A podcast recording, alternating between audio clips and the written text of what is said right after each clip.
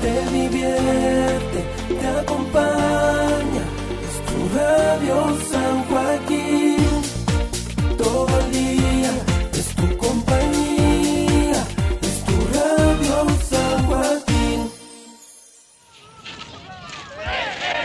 Pablo Neruda, el gran poeta chileno, ha muerto de un cáncer algunos días después del golpe militar.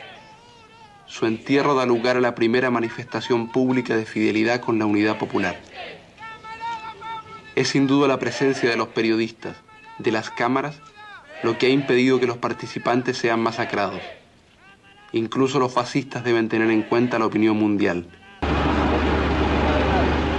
Es un elocuente video que da cuenta de los funerales de Pablo Neruda, ahí a las entradas del cementerio general, una multitud importante de personas, figuras importantes se ven ahí como Pancho Coloane, la viuda de, Pablo Neruda, entre otros. ¿ah? Dicen, como bien decía ahí el relator, que es la última em, manifestación de la unidad popular y tal vez la primera de la resistencia popular en contra de la dictadura que se estaba afianzando en nuestro país. Pero Pablo Neruda, un poeta que sin duda eh, causa controversia por algunos aspectos de su vida, pero es el premio Nobel de, literatura, algo que realmente es para sentirnos orgullosos de que un hijo de esta tierra como Neruda, como Gabriela Mestral, hayan obtenido este reconocimiento a nivel mundial. El más importante eh, poeta del siglo XX en todos los idiomas, así lo calificaba un experto en, una noticia que dimos a conocer durante esta, mañana. Pablo Neruda. Para hablar del bate, para hablar de mm, Neftalí Reyes Baso Alto, estamos en línea con don Jorge, ¿ah? escritor de, destacado. ¿ah? ¿Cómo está don Jorge? Gusto en saludarlo, tanto tiempo que no teníamos la oportunidad de hablar. Muy bien, don Jaime. Para mí un gusto, un honor, un placer poder conversar con usted y a través de usted con todos los auditores de la querida Radio San Joaquín, en donde hemos hecho este programa que se llama El Chiflón del Diablo y que desgraciadamente producto de la pandemia se ha visto interrumpido, pero esperemos que algún día vuelva a ocurrir, digamos. Conversar de literatura es siempre grato. Sí. Bueno, sobre literatura, estimado Jorge, eh, cuéntenos usted la importancia de Neruda para las letras chilenas, para las letras hispanoamericanas, porque claro, la gente ubica, y yo me incluyo entre ellos, ubicamos a Neruda por, por algunas canciones que se han hecho, el Sube a Nacer conmigo hermano, el poema 15, no sé, puedo escribir los versos más tristes esta noche, pero conocemos muy poco someramente la obra de Neruda. ¿Cuál es la importancia vital que tiene Neruda para nuestro país? Mire, yo creo que hablar de Neruda es bastante significativo y trascendente no solo por el rol que tiene para los chilenos y la cultura chilena, sino para la cultura latinoamericana, toda la cultura de habla española en general, porque Neruda está considerado un gran poeta de la literatura hispanohablante también. Pero además de eso, su obra ha sido traducida y ha encontrado impacto en los rincones más ignorados del mundo. Lo han leído en China, lo han leído en Siberia, en África. Neruda ha sido un poeta que ha desbordado el planeta, tiene, tiene una voz muy potente y es de fácil llegada. Él tiene un verso que llega a la gente más sencilla y más humilde, lo puede entender y lo representa también. La gente durante el siglo XX se sintió representada por la voz de Neruda. Yo mm. creo que eso es muy importante.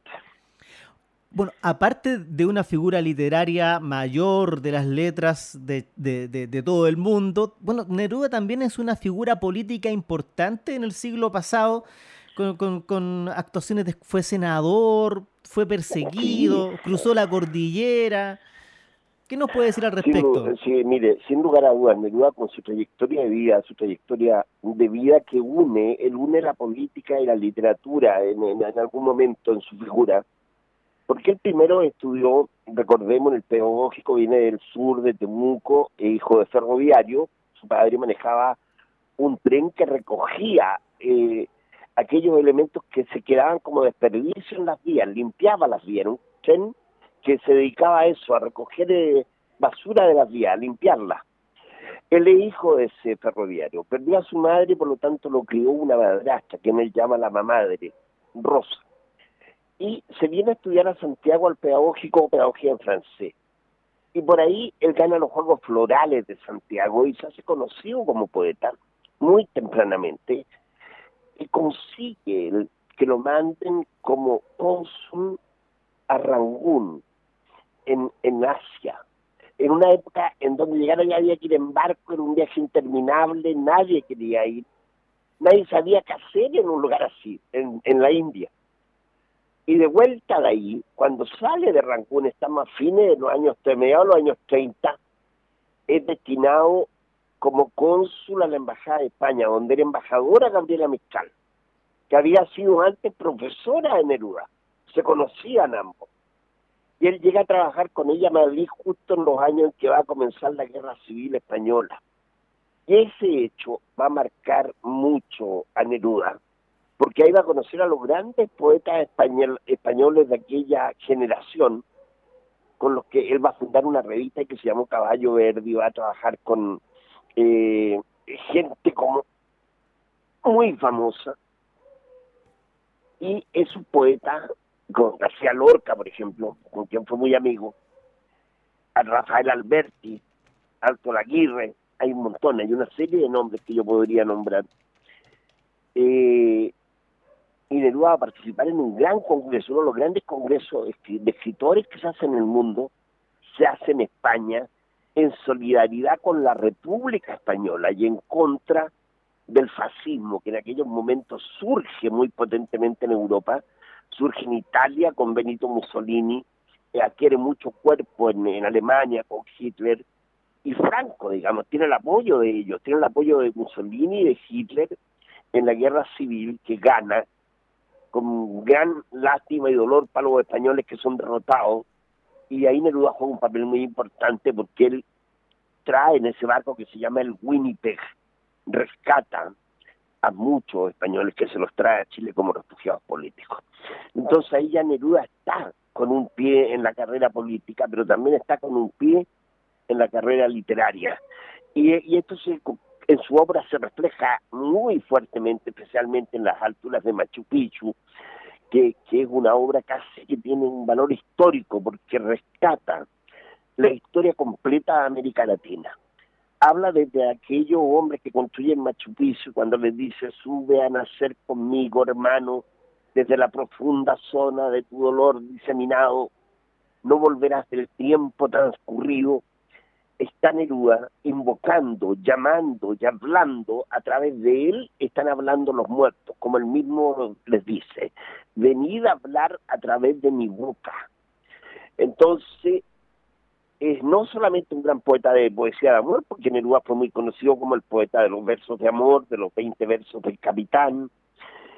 Eh, él tiene también mucha influencia en la poesía existencial, con residencia en la tierra, y en la poesía que yo diría que tiene un, un claro corte histórico y político, que es su obra mayor. Ahora le voy a decir a tal punto, Jaime, que en una época, en la década de los 60, una revista muy importante norteamericana, que se llamaba la revista Life, que se leía en todo el mundo por lo menos por dos o tres décadas, es una revista que en un momento echaba un artículo sobre el movimiento comunista que en aquella época era potente a nivel mundial, y habla de los tres comunistas más importantes del mundo, y trae tres fotos. Y en esas tres fotos viene el señor Stalin, el señor Mao Zedong y el señor Pablo Neruda, como los tres comunistas que tienen más influencia en el planeta en aquel momento. Entonces, fíjese usted cómo lo consideraban a él, cómo consideraban el peso de su influencia, pero fundamentalmente a través de la poesía, más que del discurso político, digamos. ¿Mm? Mm. Neruda, Neruda y el amor, ¿ah? El Neruda y el amor quería conversar con usted. Eh, los amores también de Neruda, cuando Neruda dice, es tan corto el amor y es tan largo el olvido, porque en noches como esta la tuve entre mis brazos, mi alma no se contenta con haberla perdido. Bueno, Neruda al menos tuvo eh, tres eh, parejas que se le conocieron. Me imagino que, que debe haber tenido más. Muchas enamoradas. Sí, sí. Sí, pero, pero cuéntenos un poco de, de, porque él estuvo casado al menos en tres oportunidades. ¿Y, cuál fue el, el, amor más trascendente de Neruda, cree usted? Yo creo que hay dos que son muy, muy, muy importantes en su vida porque le cambiaron la vida. Como una de ellas es la hormiguita, la Delia del Carril, a la que conoció en España cuando llegó a España. Delia del Carril era una persona muy influyente, muy importante, con mucho poder en España. Y, Neruda llega la conoce y entre ellos se desarrolla una historia de amor y se casan y después se vienen a vivir juntos y tuvieron ahora la casa Michoacán en La Reina, en, en, Brown Norte, eh, es el, Museo Neruda que, que quedó por el lado de la hormiguita, digamos, porque ella vivió ahí hasta el final de sus días. Entre medio Neruda conoció a Matilde Urrutia, que era una mujer que le gustaba mucho el canto y la danza y los cantos latinoamericanos, y la conoce en México cuando él está de embajador en México en los años 40 y llega Matilde con un grupo de danza latinoamericano desde Chile y Neruda los tiene que atender y después se la encuentra de nuevo en Rusia por ahí por el año 56 cuando está entregando el premio Lenin. En Neruda fue jurado el premio Lenin, que era un premio muy importante que se daba, y justo le toca coincidir con ella allá en, Moscú. De ahí se desarrolla este amor, este amor que, en que él escribe los versos del capitán y los publica con un seudónimo y se va con ella a vivir a Capri, a la isla de Capri, en Italia un tiempo, le prestan esa casa. Neruda en aquel momento está perseguido en Chile, no puede volver a Chile por, en aquel periodo, está, está es consecuencia de la dictadura González Videla aquello, y Neruda hace esta eh, estos versos del capitán que tienen gran impacto, pero están publicados en la primera versión sin su nombre, sin después los tuvo que rescatar y publicarlos como Pablo Neruda, y están dedicados a Matilde. Entonces creo que Matilde y Matilde Urrutia y, y, y la Bella del Carril, para mí ver, son las más importantes. Pero Neruda tiene muchos poemas dedicados a otras mujeres también. Le escribió poemas a muchas mujeres en algunos casos. Yo creo que en algunos casos tuvo más suerte que en otras. Algunas mujeres recibieron los poemas, pero respondieron con una sonrisa nomás. Y a mejor algunas otras eh, dieron, dieron algunos pasos más allá. Pero él eh, lo deja constancia en su libro. Confieso que he digo que es un libro que yo recomiendo leer a pesar de que hoy día algunas lecturas de ese libro le han originado problemas a la imagen de Neruda. Eh, yo creo que Leo honesto, y el Leo honesto hay que entenderlo en el tiempo que él vivió y en el tiempo en que él escribió lo que escribió. Es como que nosotros ya salíamos a condenar a los romanos porque tiraban a los cristianos a los leones, por ejemplo. Es algo que ocurrió en la época en que ocurrió. En esa época eso pasó y es terrible y horrible que haya pasado, pero nosotros ya no lo podemos remediar, no lo podemos solucionar pero sí podemos saber cómo fue. Y en ese sentido Neruda mismo es muy claro cuando cuenta el por qué eh, se, se fijó en alguna mujer y por qué se enamoró de esa mujer. Y yo pienso que bastante honesto cuando lo cuenta. Mm. Bueno, todos los seres humanos tienen o tenemos luces y sombras. Y tal es el caso, claro, que, con la primera esposa hay algo que se le critica mucho Claro, porque estamos viendo con los ojos del 2020 hechos que ocurrieron a mediados del siglo pasado, en que Neruda, dicen, eh, eh, abandona a una hija que tenía hidrocefalia.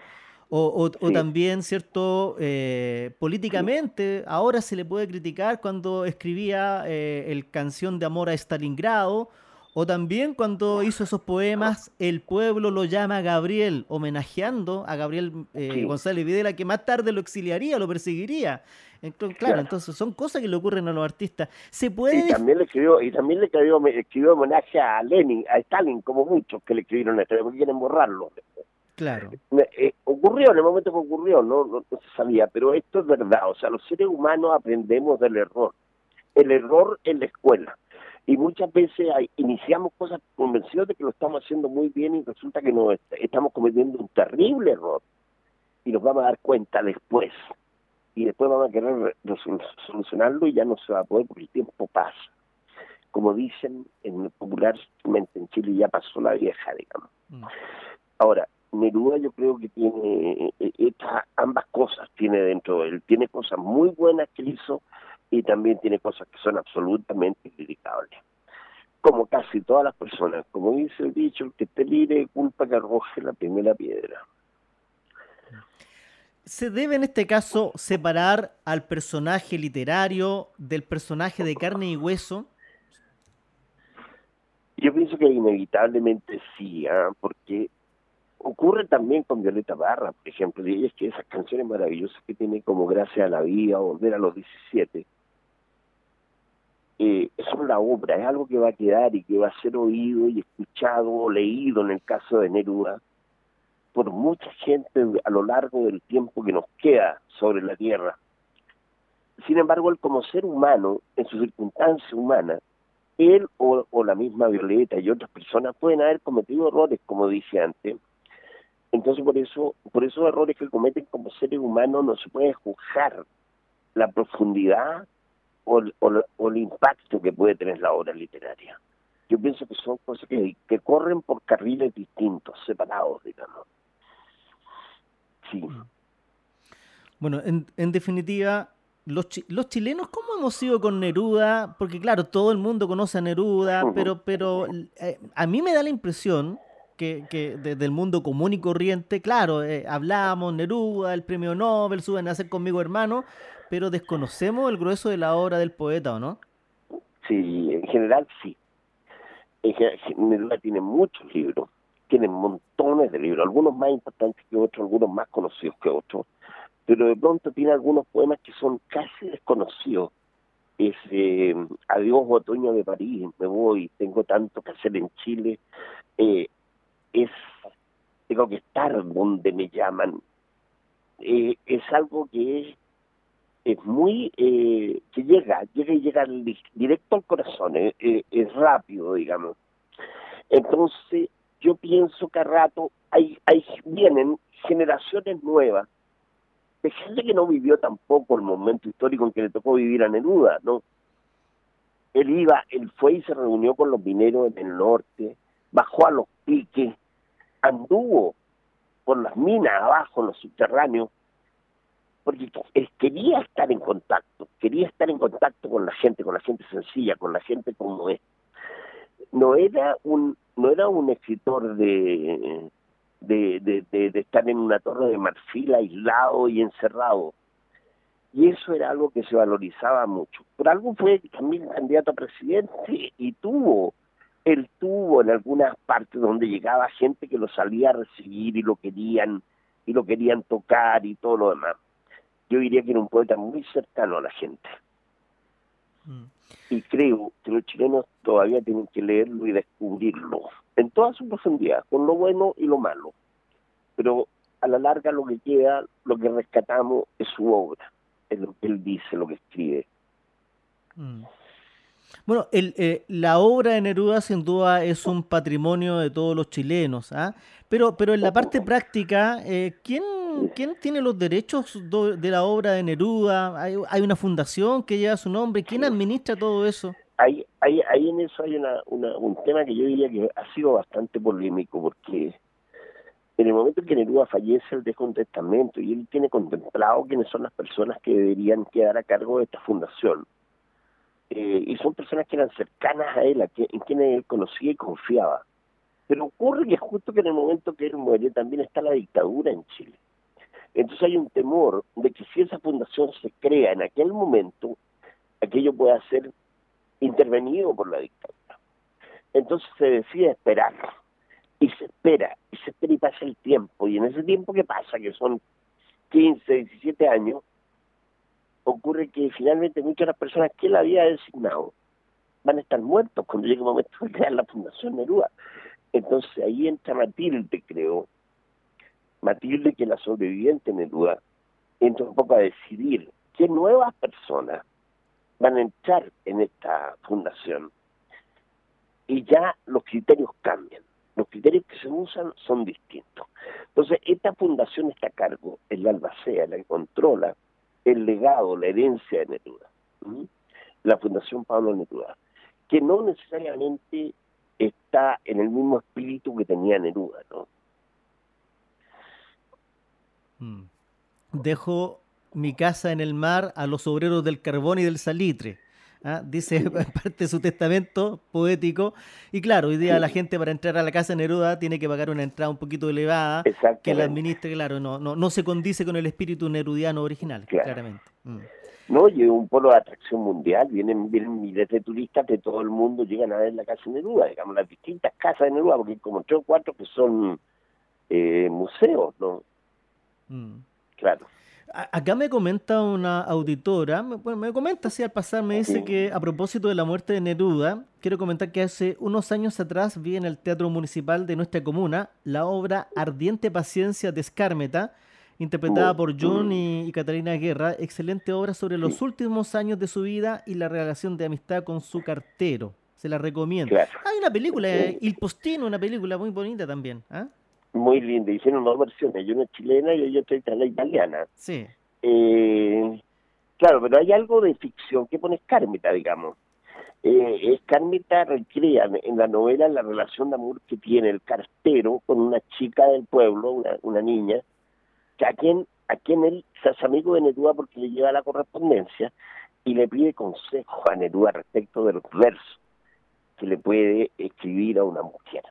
Le dice Neruda, escríbele a una mujer un verso, le dice.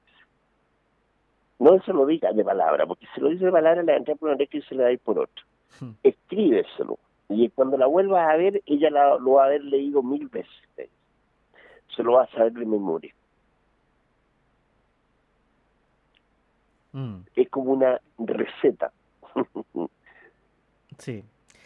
Bien, eh, bueno, sin duda hay que seguir investigando y conociendo más a Pablo Neruda, ¿ah? un orgullo para todos los chilenos, un personaje ¿ah? de talla y figura y que eh, tal vez, como usted bien nos decía, hay que separar al, ser humano de carne y hueso de lo que es su obra. Así que nos quedamos con eso, don Jorge. No sé si usted quisiera agregar algo más. Muchas gracias.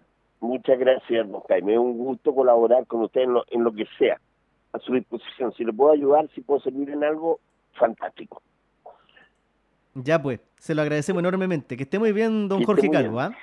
Ya, hasta, luego. Pronto.